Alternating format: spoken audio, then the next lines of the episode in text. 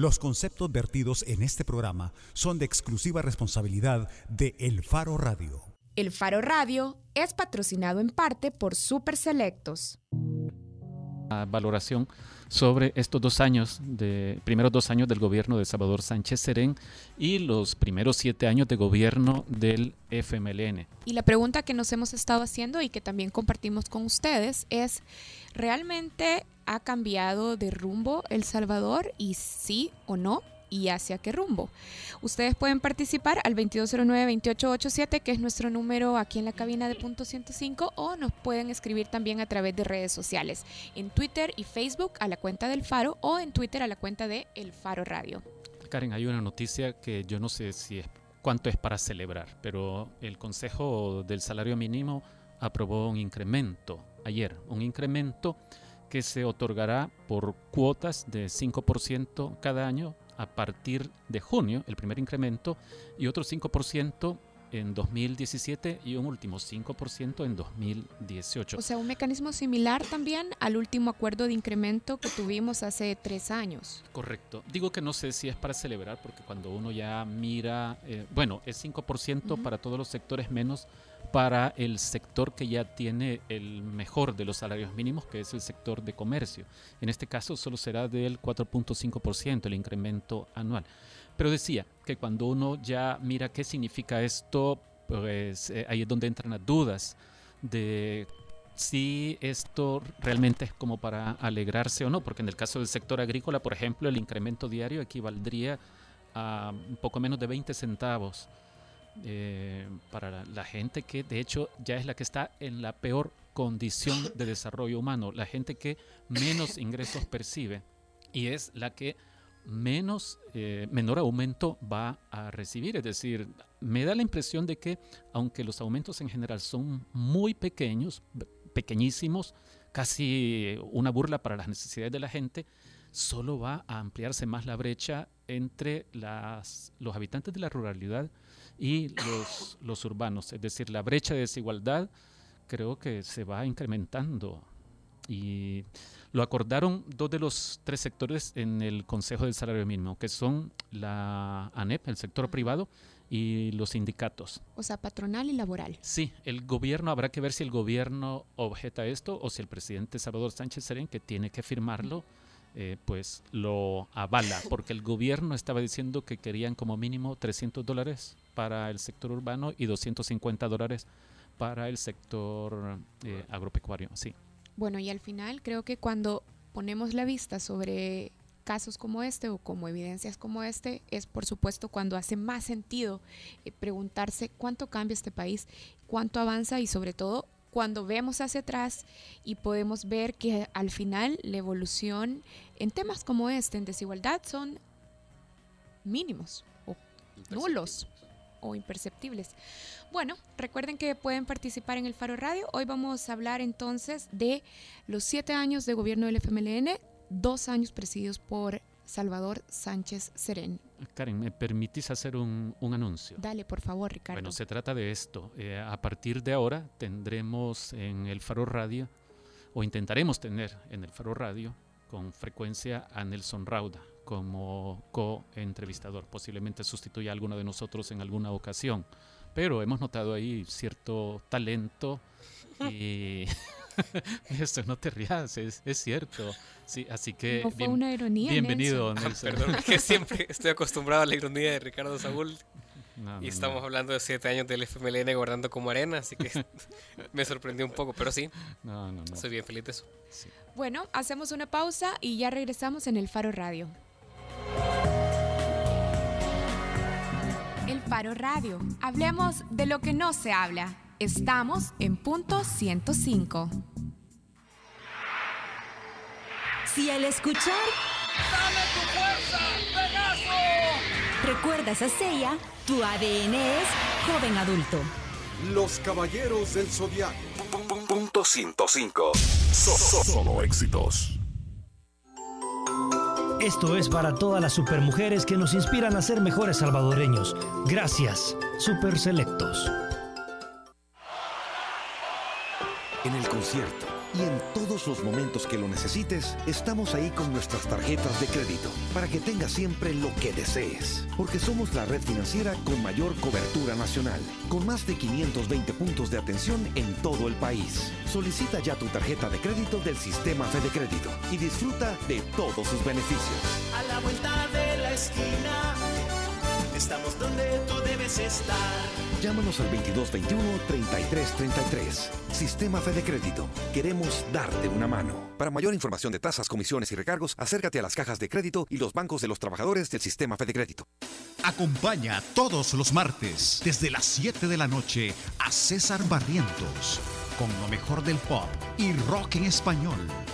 En Nación Eñe, solo aquí, en punto 105, joven adulto. Esto es para las que luchan hoy por un mejor mañana. Para las más fuertes que salen aún antes que el sol. Para aquellas que dan vida y además entregan su corazón. Para todas las que no conocen la palabra imposible. Esto es para todas las supermujeres que nos inspiran a ser mejores salvadoreños. Gracias. Super Selectos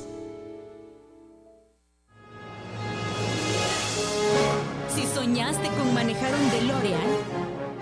Tu ADN es joven adulto.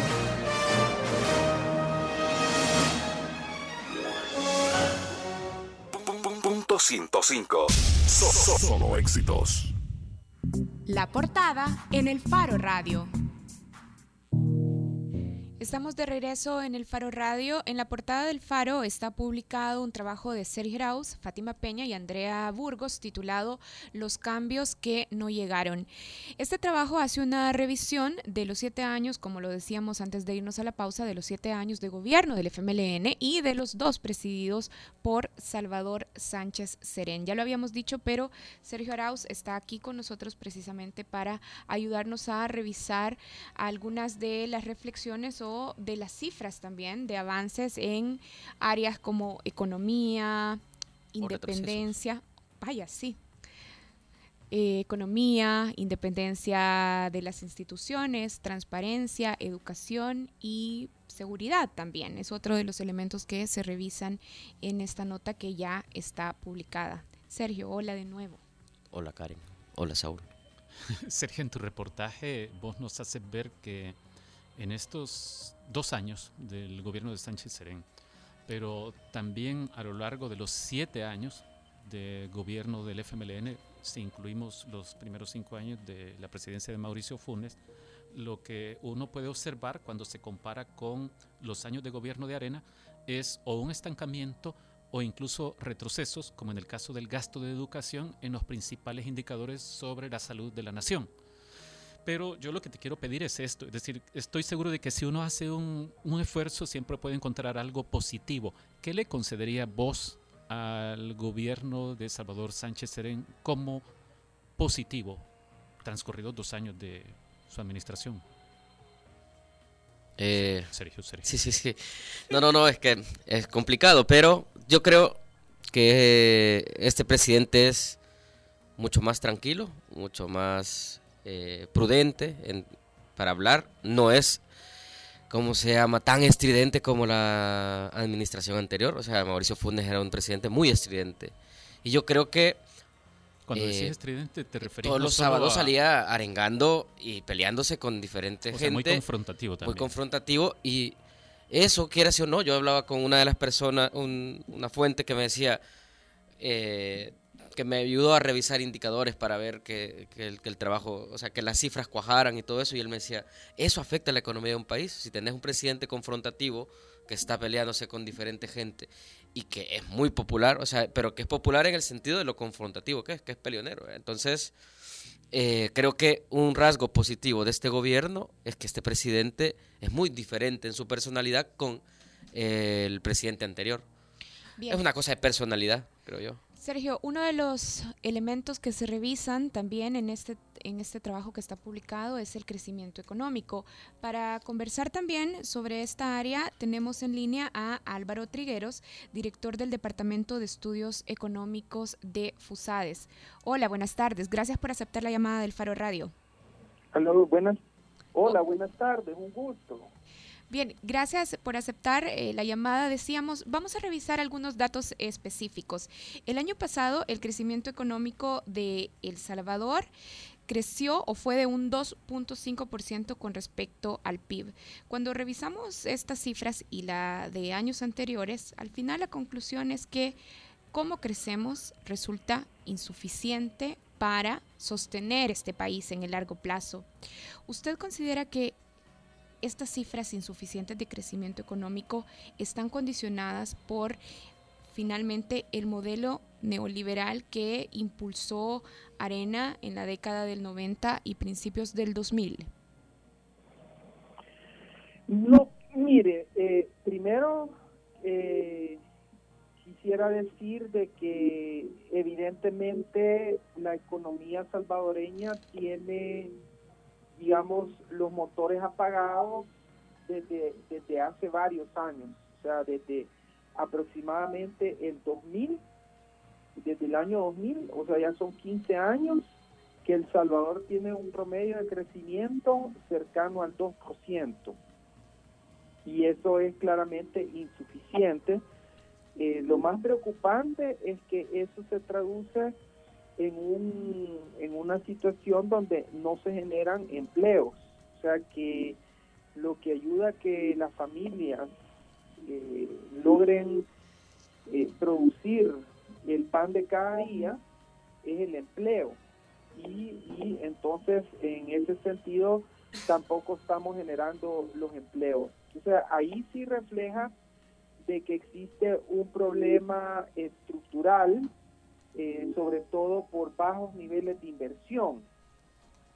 lo que pienso para responderle a su pregunta sobre estos bajos niveles de inversión es que realmente no existe como mucha claridad a qué se debe, a qué se debe esta falta de inversión.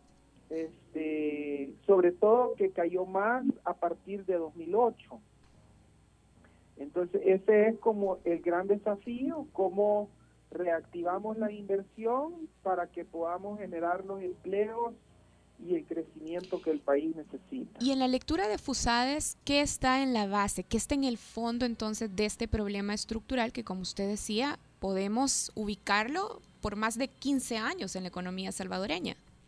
Sí, fíjese que no, no se puede reducir, digamos, a, pocos factores, sino que es un conjunto, un conjunto de situaciones. Por ejemplo, eh, uno de los problemas que hemos visto en los últimos años es un deterioro bastante grave en la facilidad para hacer negocios. Eh, solo por ponerle un ejemplo, hace cerca de cuatro años eh, el tiempo que un furgón pasaba en, en, el, en, el, en los pasos fronterizos, en promedio andaba cerca de dos días. ¿sí? Pero el año pasado ese promedio llegó a siete días. Entonces, obviamente que si en lugar de mejorar los tiempos que se toma la mercadería en, en los pasos fronterizos, los aumentamos, entonces estamos como en contra de la facilidad para hacer negocios y para crear empleos. Entonces, entonces ahí es ahí tenemos un problema concreto. Y por ejemplo también con los trámites obtener permisos, obtener permisos para la construcción, también tenemos un problema similar en el que se toma cerca de tres años el promedio y algunos se tardan todavía más. Entonces, aunque hay deseo de invertir, estas inversiones no se ejecutan. Entonces, ese, ese es como alguno de los factores y así podemos ir mencionando otros, ¿verdad? Algunos son particulares del Salvador y otros son pues de carácter internacional. Álvaro, Álvaro, les, les, saluda Ricardo Vaquerano. Eh, Hola. Creo que desde hace tiempo ya nadie duda de que el factor de la inseguridad es clave en contra de las posibilidades de la dinamización de la economía, pero es, es realista pensar que pueda resolverse el problema de crecimiento económico tan bajo sin resolver de una vez el problema de inseguridad? Pues dice que aquí la reflexión, la reflexión que hemos hecho nosotros es que es necesario, es necesario resolver el problema de seguridad. Este, también no es como una condición eh, totalmente como, como el factor crítico, porque por ejemplo ahí tenemos nosotros a la par Guatemala y Honduras que tienen problemas similares y ellos están creciendo un promedio de 4%. Sí, sí. Entonces, la seguridad es un factor importante, pero no es tan determinante. Y además hemos hecho otra reflexión. O sea, hemos, hemos reflexionado, supongamos que se resuelve hoy el problema de seguridad entonces pensamos que eso tendría un impacto en el crecimiento, pero por un poco tiempo nada más. O sea que, que eh, a la vuelta de la esquina vamos a encontrar de que hay, aparte de la seguridad, hay otros factores como lo que acabo de mencionar en la, en la pregunta anterior, que, que frenan la inversión. Entonces, son varios factores, no, no es solamente uno. Álvaro, una pregunta más, le saluda Nelson Rauda de El Faro. Eh, si decimos que, por ejemplo, el crecimiento económico está estancado desde más o menos el año 2000, aunque, por ejemplo, en el eh, entre 2005 y 2007 hubo un crecimiento de, de en promedio de tres puntos, por lo menos, eh, tenemos que entender que no hay nadie en, el, en la clase política salvadoreña que sea capaz de, de elevar ese crecimiento, porque por ejemplo toda esa década del 2000 hasta, hasta muy al final fue gobierno de arena y, estamos hablando de que es un problema que tiene más de 15 años. Sí, este, yo realmente soy optimista y, y, si pensamos que no hay nadie que nos puede, que, que podamos resolver los problemas, entonces estamos muy mal, ¿verdad? Yo, yo sí creo que en el país hay capacidades, hay personas capaces, lo que pasa que, también existe una especie de desencanto, ¿verdad? En la, y miedo a la participación en la política por el tema este de, de la corrupción y, y, la polarización que existe. Entonces, mucha gente se ha alejado y, y, ese talento pues no está aprovechado totalmente para El Salvador. Así que creemos que el desafío es ir mejorando este ambiente, eh, reduciendo lo que son las confrontaciones que no nos llevan a nada y buscando pues un clima, un clima de diálogo para que juntos, porque tampoco creo que a través de del mesianismo vamos a resolver los problemas, sino que estos problemas son demasiado grandes para una persona, sino que se tienen que resolver con equipos. Gracias por, gracias por atender nuestra llamada, Álvaro. Bueno, mucho gusto. Estábamos, tenga buenas tardes. Gracias, igual para usted. Estábamos conversando con Álvaro Trigueros, director del Departamento de Estudios Económicos de FUSADES. Quizás. Dijo un par de cosas interesantes, Álvaro, en esta breve conversación. Por ejemplo, cuando él hace ver esto, bueno, desde el año 2000 aproximadamente, es decir cuando iniciaba el gobierno de Francisco Flores, los motores de la economía están apagados. Y otra cosa que dice es, la inseguridad es un grave problema para la dinamización de la economía, pero no imposibilita. Eh, y nos pone de ejemplo el caso de Honduras, que ha tenido problemas de inseguridad similares, o el caso de Guatemala también, y han crecido mucho mejor que El Salvador, porque El Salvador sigue a la saga de Centroamérica. Y también decía, bueno, al final el promedio en estos 15 años en que los motores de la economía salvadoreña han estado apagados, el promedio de crecimiento ha estado cerca del 15%. Y decía, bueno, no se puede atribuir a una sola eh, razón, sino que hay una serie de factores, un conjunto de situaciones estructurales que afectan el crecimiento económico del Salvador. Entre ellos, y a su juicio, decía, se puede señalar, por ejemplo, el deterioro de la facilidad para hacer negocios que influye finalmente en los bajos niveles de inversión y por tanto de generación de empleos. Karen, tenemos en línea ahora a alguien más de, de FUSAD, está el jefe del Departamento de Estudios Políticos, Luis Mario Rodríguez. Bienvenido, Luis Mario. Mucho gusto, gracias por tomarnos en cuenta y a sus órdenes. Muchas gracias. Quiero recordar que Luis Mario fue secretario jurídico de la presidencia de Antonio Saca durante algunos años. Ya no recuerdo cuándo dejaste el cargo, Luis Mario, pero creo que es importante mencionarlo para, para que quienes nos están escuchando tengan esa referencia. Por supuesto, lo dejé el 21 de enero de 2008. Ah, sí. Bueno, entonces... Año y medio, año y medio antes que concluyera esa gestión. Bueno, Luis Mario ha aceptado nuestra llamada para conversar sobre los aspectos eh, políticos de estos dos años de presidencia de Salvador Sánchez Serén. Luis Mario, Vamos a hablar específicamente del control institucional y de algunos mecanismos de transparencia.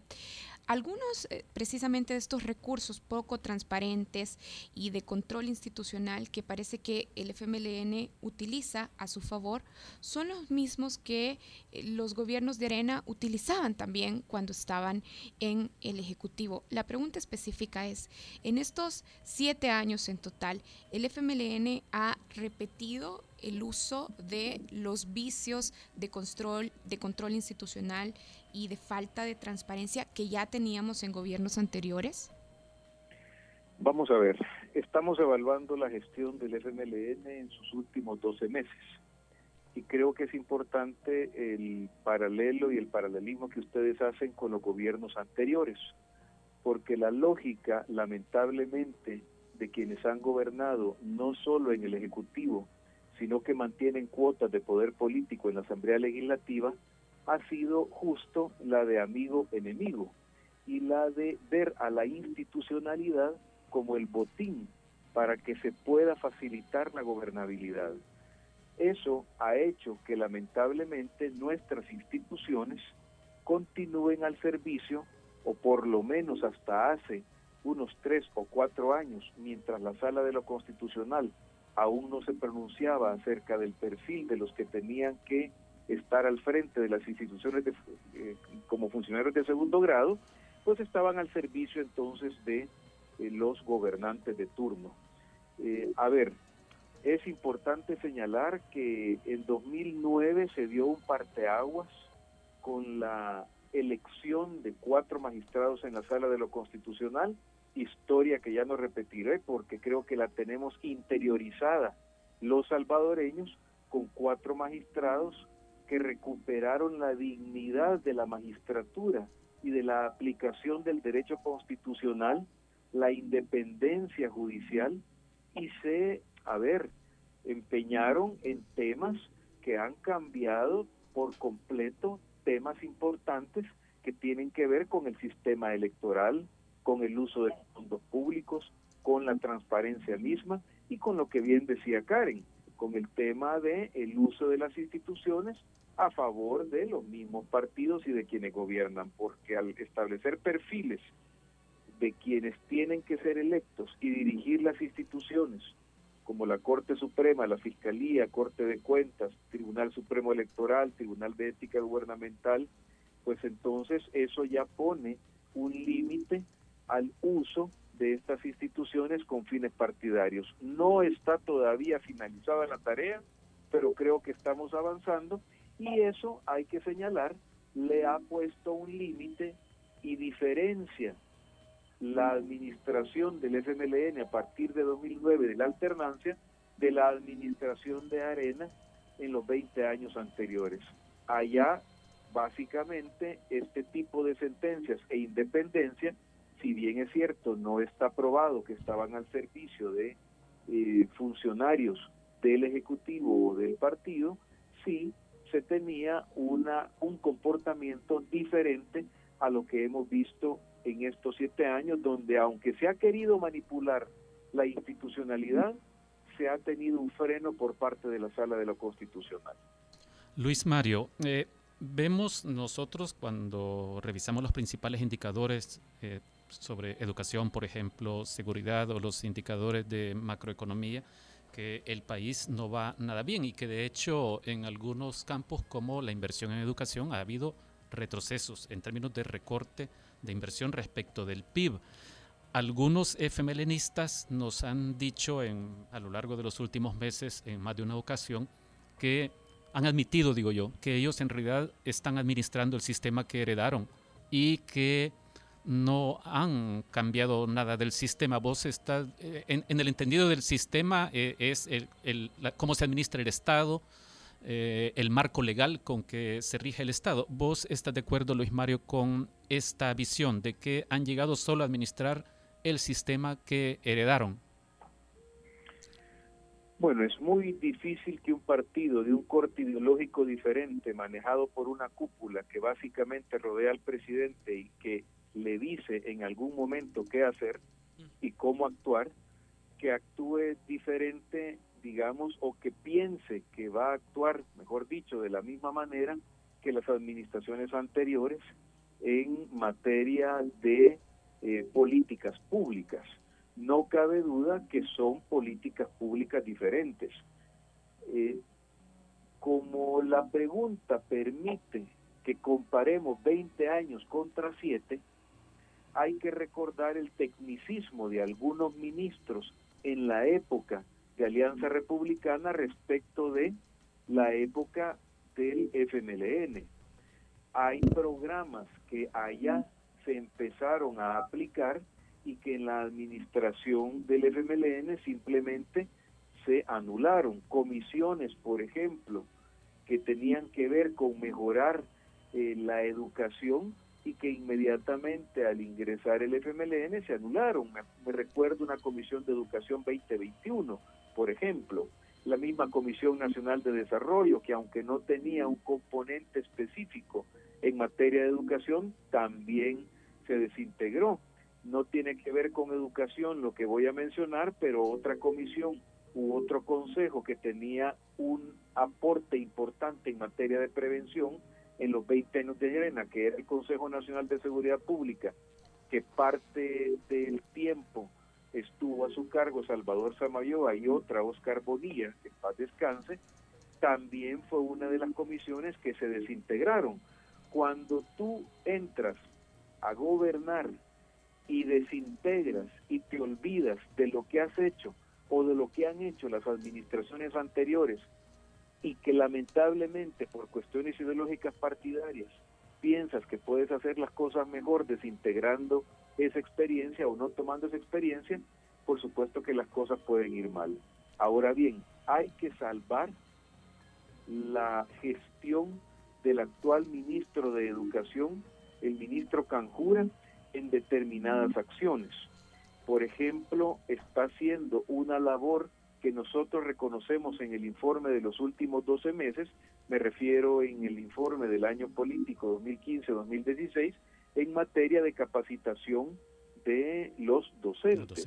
Un área que no había mejorado, que no se había atendido y que bueno, ahora vemos que hay ahí una apuesta importante y de eso depende que luego los alumnos tengan profesores como se tuvieron hace muchos años que se graduaban de la famosa escuela normal, que puedan haber mejorar la calidad de la educación.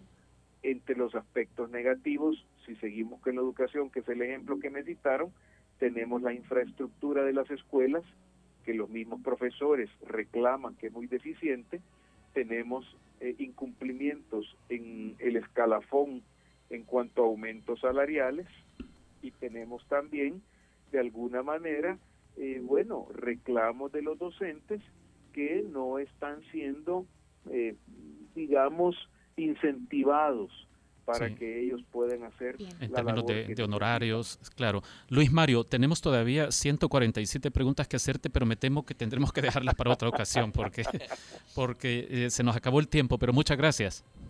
A sus órdenes, muy amables. Bueno, conversábamos con Luis Mario Rodríguez, director del Departamento de Estudios Políticos de FUSADES.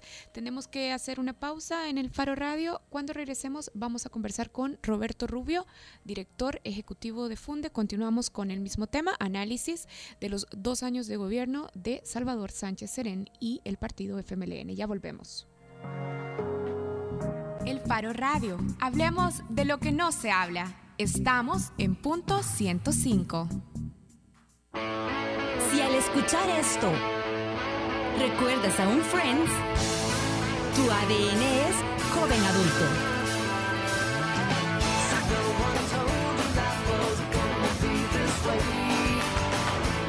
Punto 105. solo éxitos. Esto es para aquellas que dan vida y además entregan su corazón.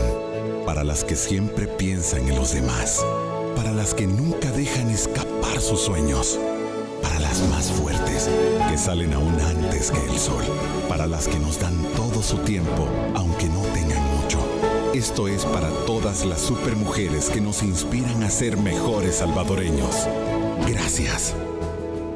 Super Selectos. Todos queremos un mejor El Salvador, pero haciendo lo mismo, todo seguirá igual. Porque queremos grandes cambios, decidimos hacer las reformas que el país necesita. Hemos creado programas que harán crecer a nuestra sociedad. Potenciando el futuro de niñas y niños. Brindando oportunidades para nuestros jóvenes. Y apostamos a industrias donde habían imposibles. Y como gobierno queremos seguir superando los obstáculos Hoy tenemos un país en movimiento. Con entrega y compromiso, juntos avanzaremos. Algunos dirán que las diferencias aquí son imposibles de cambiar. Pero ya hemos demostrado que unidos podemos lograrlo. Por esta nación sagrada estamos obligados a avanzar y lo estamos cumpliendo porque somos tierra de gente trabajadora. De los que día con día dan el sustento a su familia. El país que se levanta de las adversidades. Somos El Salvador y vamos hacia adelante.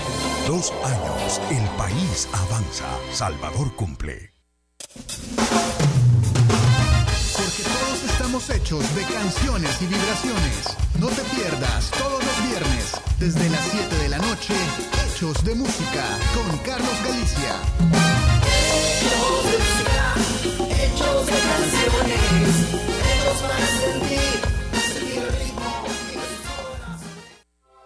Si al escuchar esto recuerdas a Bart, tu ADN es joven adulto. Punto 105. solo éxitos. Bajo la lupa en el Faro Radio. Estamos de regreso en el Faro Radio. En el bloque anterior estábamos conversando con Luis Mario Rodríguez, director de Asuntos Políticos de FUSADES. Algunos elementos importantes que él compartía con nosotros. Bueno, decía, al final, en términos, por ejemplo, de control e independencia de poderes, su valoración es que definitivamente hay una evolución y el punto de inflexión que marcaba era el 2009 con la elección de magistrados de la Corte Suprema de Justicia. Y Karen, solo apuntarte que un año más, como ya llevamos varios años, que los magistrados, estos cuatro magistrados de la Sala de lo Constitucional, los que firman la mayoría de decisiones polémicas o, o que causan polémica en la sociedad, ayer tampoco llegaron una vez más. Y sobre este tema también y sobre esta valoración positiva que eh, Luis Mario hacía sobre la independencia institucional, particularmente en este caso ejecutivo, órgano judicial, yo creo que también vale la pena preguntarse sobre la sostenibilidad, porque al final, ¿qué garantiza? que las elecciones de magistrados a la Corte, por ejemplo, van a terminar siempre con eh, funcionarios que en algunas de sus decisiones eh, muestran independencia del Ejecutivo o del Legislativo. El primer signo está en el atraso que hay en la elección de, de los electores de candidatos a magistrados. En el Consejo de la Judicatura. exactamente. O sea, y eso te dice del interés que tienen los partidos en controlar quién llega a la Corte Suprema. controlar que no vuelva a pasar otra anomalía, quizás como la que es la sala de lo constitucional actual, porque hay que recordar que esa es una elección, corregime si me equivoco, pero es para 2018 que está esa elección y es, digamos, una de las decisiones políticas más importantes en el futuro próximo de este país. A propósito de esto que acabas de mencionar, Nelson, o de la sala de lo constitucional, creo que ese es uno de los episodios eh, que más han marcado eh, lo que yo diría la identidad del FMLN como partido en el gobierno o las intenciones o el estilo, si se quiere, de gobernar. Eh, fue una cosa muy rara. El decreto 743 de junio de 2011 fue una craneada de la derecha legislativa. Exacto. Pero se salieron de esto rápidamente los, eh, la gente del Partido Arena, sí, y el FMLN, que inicialmente lo condenó en la voz de Sigfrido Reyes y de Roberto Lorenzana, que dijeron que era un atentado contra la democracia, eh, fueron posteriormente de los que más defendieron el decreto 743 y de los que más hicieron maniobras posteriormente para tratar de maniatar a la sala de lo constitucional. De, hecho, ayer, o sea, no, no, faltó quien ayer se acordara cuando veíamos en la tarima que estaba eh, instalada frente al Centro Integrado de Justicia durante el meeting que hizo el, FMLN después de la rendición de cuentas, no hubo quien, eh, no, faltó quien recordara esa escena famosa de Ovidio Bonilla, el magistrado Ovidio Bonilla haciendo eh, sus manos levantadas, entre ellos por Sigfrido Reyes, cuando eh, hubo esta crisis al, interior de la Corte. Por cierto, Sigfrido Reyes y Ovidio Bonilla ya estaban ayer en esa tarea. Ese fue un acto de retractación pública del FMLN sobre su idea de que hay que respetar la independencia de los órganos del Estado. Se retractaron en dos sentidos, Saúl, porque yo recuerdo que hace, hace un par de meses hablaba con eh, alguien de Arena, un diputado de Arena, que me decía que los autores intelectuales del 743 habían sido Manuel Rodríguez y Rodolfo Parker. Que Manuel Rodríguez del PCN y, Rodolfo, Parker, del PDC, que ahora, digamos, eh, son, creo yo, personas que defienden la institucionalidad y defienden a la sala las actuaciones de la sala como un contrapeso o un, un, un contrapeso, Pero ellos son los que se inventaron ese decreto que Arena terminó votando, pero que después como que adoptó el FMLN como propio, o sea, y eso es lo que yo tampoco entiendo, o sea, cómo se hizo ese traspapeleo de, posturas. Sí, Sergio, vos el, reportaje este lo titulás eh, Los cambios que no llegaron, pero hay un segundo titular y es Siete años gobernando como arena. Y algo de esto se le mencionaba a Álvaro Trigueros anteriormente y a Luis Mario Rodríguez, porque, vaya, de nuevo, volviendo a la Sala de lo Constitucional y la Corte Suprema de Justicia, no se crea que el afán de controlar a la Corte Suprema de Justicia o a la Sala de lo Constitucional es una, un invento de los efemelenistas. De hecho, eh, eh, se puede hacer una enumeración rápida de eh, señales o de evidencias de cómo Arena actuaba de forma similar. Por ejemplo, yo recuerdo una entrevista que en la prensa gráfica se le hizo a René Figueroa hace, ah, será unos 12 años probablemente, en la que René Figueroa, que era diputado de, de Arena entonces, admitía que las elecciones de segundo grado se, manejaban bajo la lógica del trueque, del reparto de instituciones como Procuraduría General de la República, Fiscalía General de la República, Corte Suprema de Justicia y creo que se me escapa alguna, y Corte de Cuentas de, la República. Sí, eso por un lado. Y, y, la Corte Suprema le correspondía a Arena, que era el partido fuerte.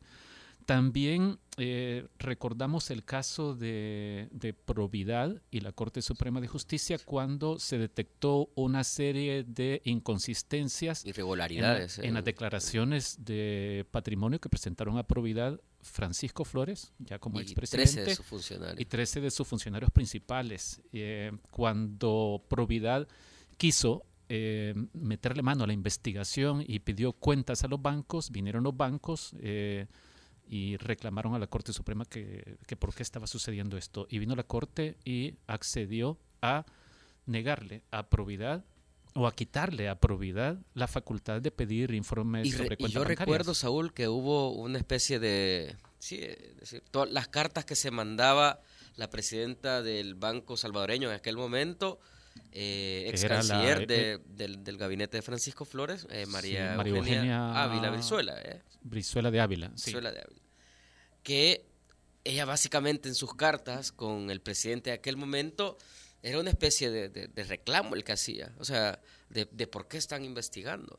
Pero cuando nosotros le entrevistamos, cuando el Faro le entrevistó, no, yo, yo nunca he, tratado de influir de esta forma. O sea, pero sí se notaba, digamos, eh, el tipo de relación que existía entre los políticos o, en este caso, los bancos y la Corte Suprema. Por la capacidad de incidencia de funcionarios o exfuncionarios del partido Arena en las decisiones de la Corte Suprema de Justicia y dónde está la independencia de los, eh, de los órganos del Estado. Y hay, y hay otro, un tercer caso, Sergio, no sé si lo recordás, que tiene que ver con las filtraciones de los documentos del Departamento de Estado que hizo Wikileaks, porque había un cable en el que se mencionaba que, eh, vamos a ver, que cuando Arena visualizó la posibilidad de que Mauricio Funes ganara la presidencia en 2009, la dirigencia arenera hizo una discusión sobre las posibilidades de apropiarse, de tomarse la Corte, Suprema. de Justicia. ¿Cómo vamos con el tiempo? Bueno, vamos justo. Porque, porque estamos esperando llamada con Roberto Rubio. Sí, pero de hecho vamos a ir a un corte porque hay que aclarar que no pudimos, no pudimos conectarnos con Roberto Rubio. Así es que vamos a quedarnos pendiente para volverlo a invitar al Faro Radio porque al final no pudimos establecer. Bueno, a Roberto Rubio queríamos preguntarles, eh, bueno, el, presidente Sánchez Serén y su equipo y el FMLN celebran el crecimiento de la economía de 2.5% y Fusades en su evaluación de los dos años lo que dicen es que no se ve hasta ahora ninguna señal de recuperación de los indicadores macroeconómicos, que no se ve todavía la posibilidad de la estabilidad de las finanzas públicas. Y entonces queríamos pedirle que eh, nos... Sí, sí, que nos explicara un poco más esto que dice su informe de evaluación de dos años. Sí, bueno, vamos a programarnos para invitarlo otra vez, otro día, a El Faro Radio. Y si ustedes quieren leer este trabajo que está publicado en la portada de El Faro, pueden ingresar a elfaro.net y ahí van a encontrar el trabajo del que hemos estado hablando ahora, de esta evaluación de siete años del FMLN y dos años del gobierno de Salvador Sánchez Serén. Gracias, Sergio, por habernos acompañado. Gracias, Karen. Gracias, Saúl Ricardo. Y gracias, Nelson Raúl. Hacemos una pausa. Cuando regresemos, vamos a hablar de deportes y también más adelante en el programa vamos a hablar de poesía, poesía salvadoreña en Estados Unidos. Ya regresamos. El Faro Radio. Hablemos de lo que no se habla. Estamos en punto 105. Si al escuchar...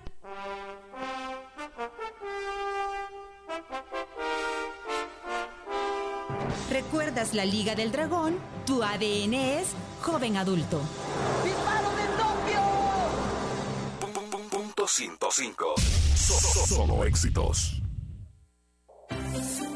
Todos queremos un mejor El Salvador, pero haciendo lo mismo, todo seguirá igual.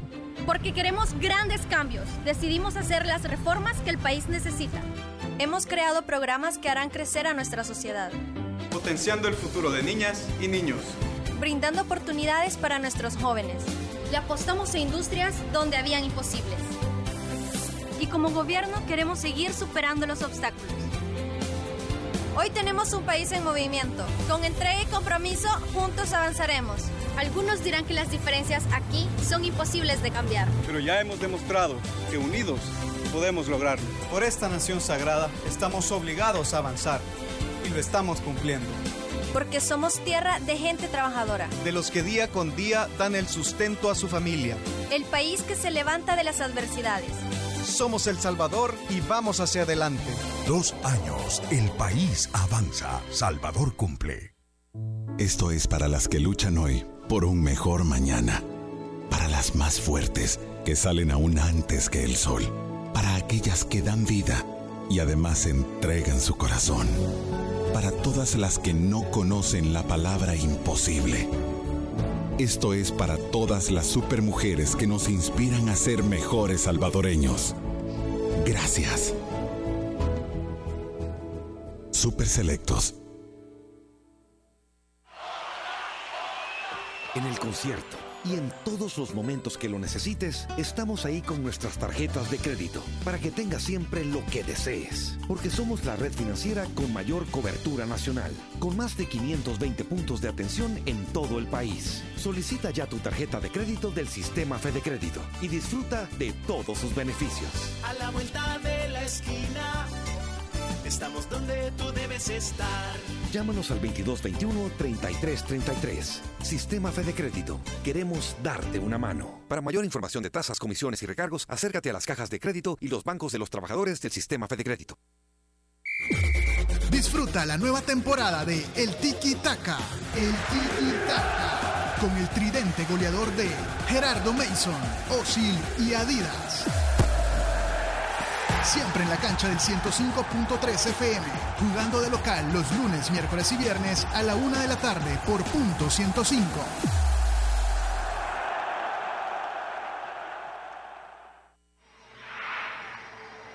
Si al escuchar ¡Dame tu fuerza, Pegaso! recuerdas a Seiya, tu ADN es joven adulto. Los caballeros del zodiaco. Punto 105. Solo éxitos. Estamos de regreso en el Faro Radio. Está con nosotros Oscar Luna, otora, gran jugador de básquetbol. Me asusté, pensé que iba a decir otro procurador de derechos humanos. No, yo pensé que iba a decir otra, un insulto. es Oscar eh, Luna, nuestro compañero del Faro, no el ex procurador. Sí, este, no, no, no, esto no es una sección deportiva porque yo solo les vengo a contar que si usted no tiene nada que hacer hoy en la noche, puede ver a partir de las 7 las finales de la NBA, que creo que van a estar... Eh, geniales si se parecen un poquito a lo que fueron las del año pasado, que son los mismos dos equipos, los Cleveland Cavaliers y los Golden State Warriors. Creo que va a ser una revancha más justa, porque ahora los Cleveland van sanos todos y tienen piezas nuevas que se ajustan a su estilo de juego, y creo que van a ser unos grandes partidos. Eso es lo que yo quiero comentarles rápidamente. ¿Vos sos fan de alguno de los dos equipos? De ninguno, de hecho creo que odio un poco a LeBron James, pero de hecho quiero que gane él. ¿Por qué? Curry viene de levantar un, 1-3 con su equipo. Sí, pero yo sí, y, no porque sea un gran admirador de Jordan, de hecho tampoco me cae muy bien en su, en, su época, pero creo que los Bulls del 95-96 han hecho más por la historia y quisiera que ellos fueran recordados como el mejor equipo en la historia del básquetbol que estos Golden State. Pregunta de cajón. victorias, ¿te parece poco? No, no, no, son estadísticamente son un gran equipo, pero no quiero que ganen el campeonato. Ya. Eso. Pregunta de cajón, ¿son eh, los dos equipos que llegan a la final dependen de individualidades o como equipos son maquinarias monstruosas como lo fueron otros famosos como los, los Celtics clásicos y los eh, LA Lakers clásicos o como los Bulls, que a pesar de Michael Jordan, en realidad tenías a una maquinaria completísima. Ah, pues creo que los Golden State Warriors de este año se parecen a esos Bulls, que son, a pesar de que Curry es sin ninguna duda el mejor jugador de la NBA ahorita, hay un gran equipo. Se articula muy bien. Exacto. Eh, ponerle, Curry no jugó a nada el juego 4 y 5 de las finales de conferencia. Y entonces Clay Thompson sacó la cara y dijo, bueno, yo me lo voy a echar al hombro. Tanto que al final del juego 5, cuando estaban a punto de ser eliminados y lo ganaron los Warriors por Thompson, eh, hay una imagen de él entrando a los vestidores al final del juego y el dueño de los Golden State se arrodilla y le empieza a hacer eh, señales de alabanza. porque, claro, porque es un equipo, ellos juegan a todo y todos juegan bien, todos. Y en el caso de Cleveland. En el caso de Cleveland, creo que dependen un poco más de que LeBron James sea LeBron James, pero pues sí, eso, eso es como, ajá, y uno respira, sí, ah, pues así va a jugar LeBron James siempre. Así que si usted no tiene nada que hacer y si tiene curiosidad, vea estas finales, enamórese de nuevo del básquetbol, porque hay varias gente que cree que el básquetbol se acabó con la retirada de Michael Jordan y están bien lejos de la realidad si piensan eso. Bien, gracias Oscar Luna por habernos acompañado te avisamos si vemos las finales de la NBA. Y ya te voy a acompañar otra vez para presentar una gran canción. pero vamos con la contraportada, así es que ya seguimos en el Faro Radio. La contraportada en el Faro Radio. Esta sección es gracias a Fede Crédito. En el concierto Y en todos los momentos que lo necesites, estamos ahí con nuestras tarjetas de crédito para que tengas siempre lo que desees. Porque somos la red financiera con mayor cobertura nacional, con más de 520 puntos de atención en todo el país. Solicita ya tu tarjeta de crédito del sistema Fede Crédito y disfruta de todos sus beneficios. A la vuelta de la esquina, estamos donde tú debes estar. Llámanos al 2221-3333. Sistema Fede Crédito. Queremos darte una mano. Para mayor información de tasas, comisiones y recargos, acércate a las cajas de crédito y los bancos de los trabajadores del Sistema Fede Crédito. Estamos de regreso en el Faro Radio, ya lo habíamos dicho, en la contraportada queremos hablar de poesía y queremos hablar de poesía con Javier Zamora, un poeta salvadoreño que reside en Estados Unidos sin papeles desde hace 17 años. Además, platicar con Javier es muy importante porque Javier ha sido nombrado como una de las voces jóvenes más importantes en poesía. Hola Javier, gracias por atender nuestra llamada. Hola. Javier, ¿nos escuchas? Bueno, contarles un poco de Javier mientras establecemos el contacto. Javier nació en el año de 1990 y nació aquí en El Salvador, es en, San, Luis, la, Herradura. de hecho, que es un municipio del departamento de La Paz. Y un cuando municipio que está bien fregado por problemas de delincuencia ahora y es el campeón nacional o fue el campeón nacional en deserción escolar eh, el, el, año antepasado. Eh, el problema de violencia lo está fregando. Javier emigró de ahí cuando tenía apenas nueve, años, de edad hacia Estados Unidos. Fue sin papeles. No sé si a esta altura sigue, sigue siendo un indocumentado, pero eh, nos llama la atención que a su corta edad, tiene 26 años, y siendo un nativo salvadoreño, ya tenga algunos reconocimientos en materia de poesía en Estados Unidos. Hoy sí ya tenemos conexión con Javier. Hola, Javier. Hola, buenas tardes, gracias por tenerme en su programa. No, muchas gracias a vos, Javier. Eh, Javier, estábamos haciendo una breve presentación de, de, vos. Ya decíamos que, que, naciste en El Salvador, pero que te identificas como un eh, poeta en inglés eh, indocumentado. O, ¿O está equivocado esto que estoy diciendo?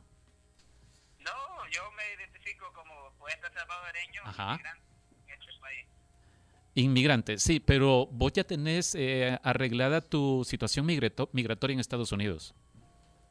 ahorita estamos en proceso, que fíjate que por la cosa de la poesía se me han abierto las puertas para abrir eh, por una green card, que le dicen, pero todavía apenas vamos comenzando el trámite por por la noticia que me van a publicar un libro. Así que no sé si me van a dar los papeles o no.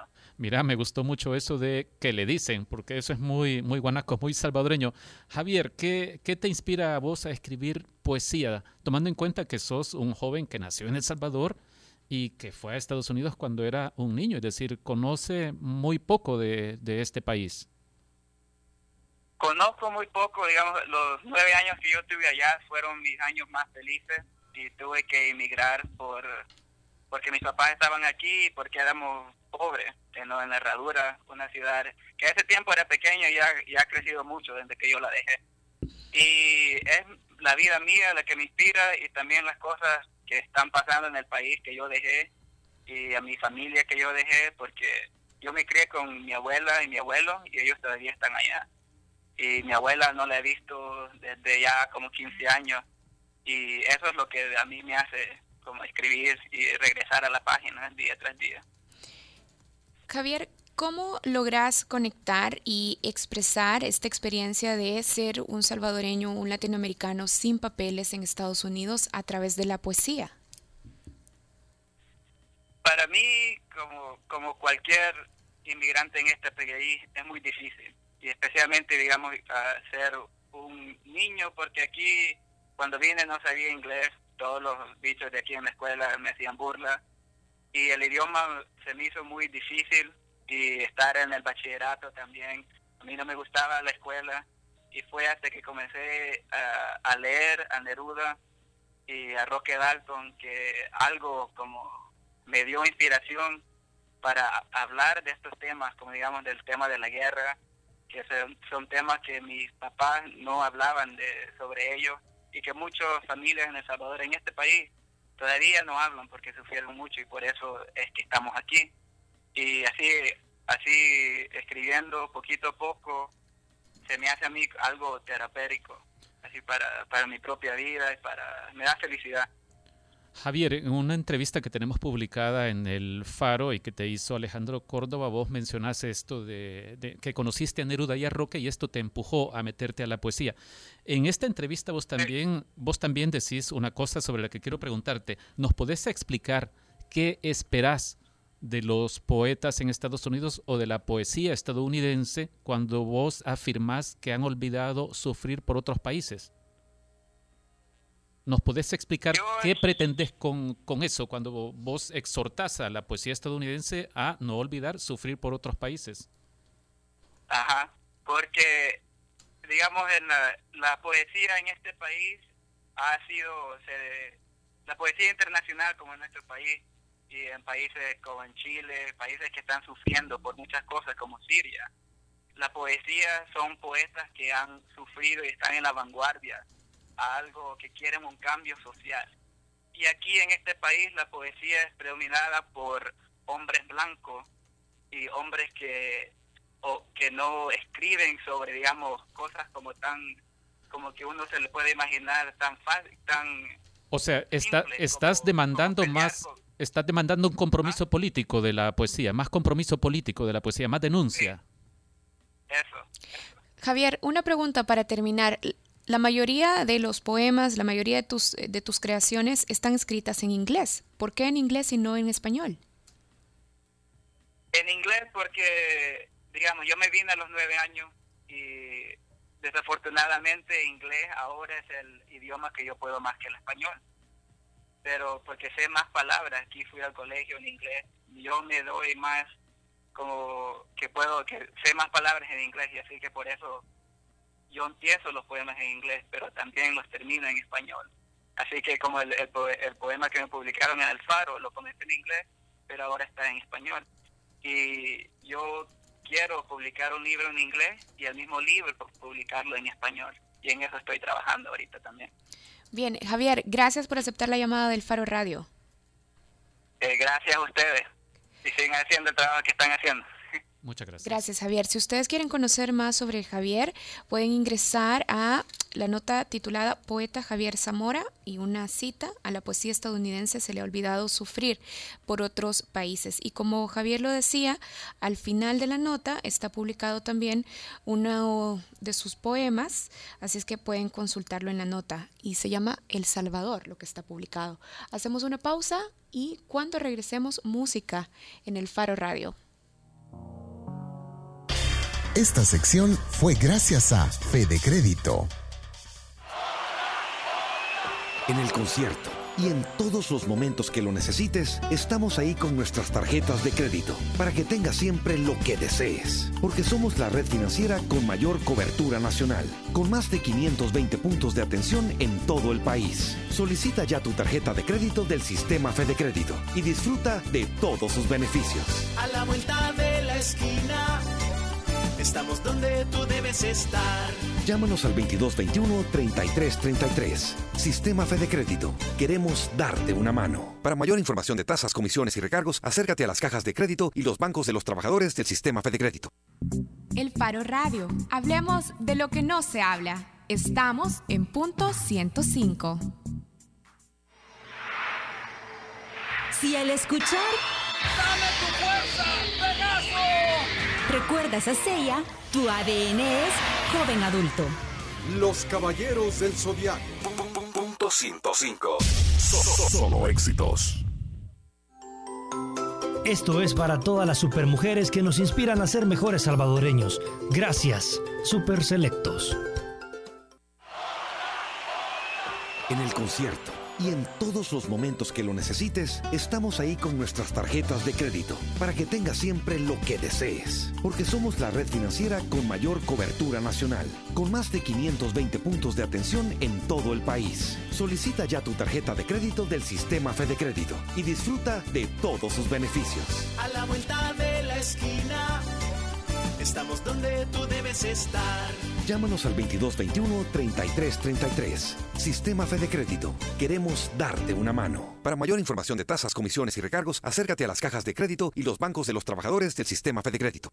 Acompaña todos los martes desde las 7 de la noche a César Barrientos con lo mejor del pop y rock en español en Nación Eñe, solo aquí en punto 105, joven adulto.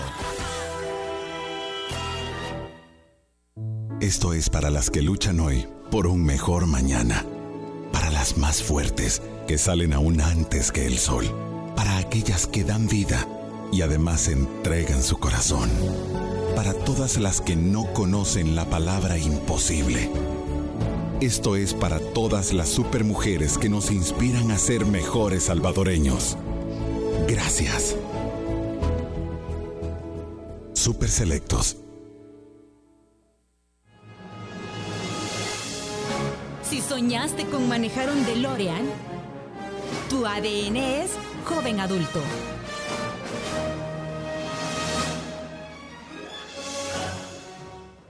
Punto 105.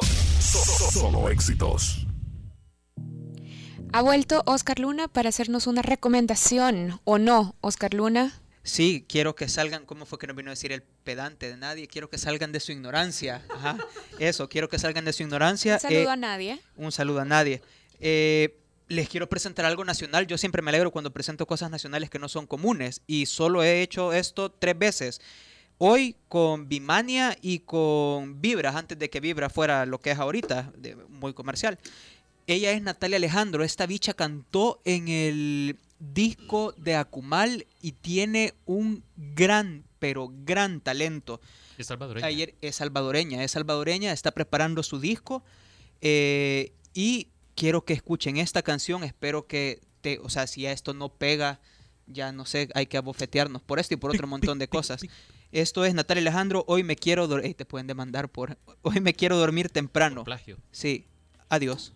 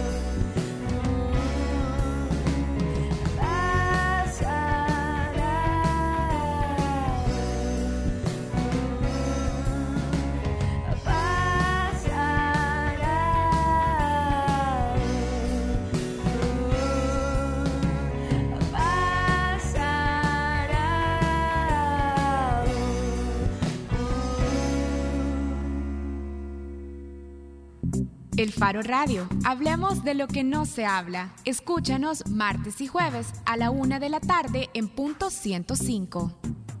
El Faro Radio fue patrocinado en parte por Super Selectos.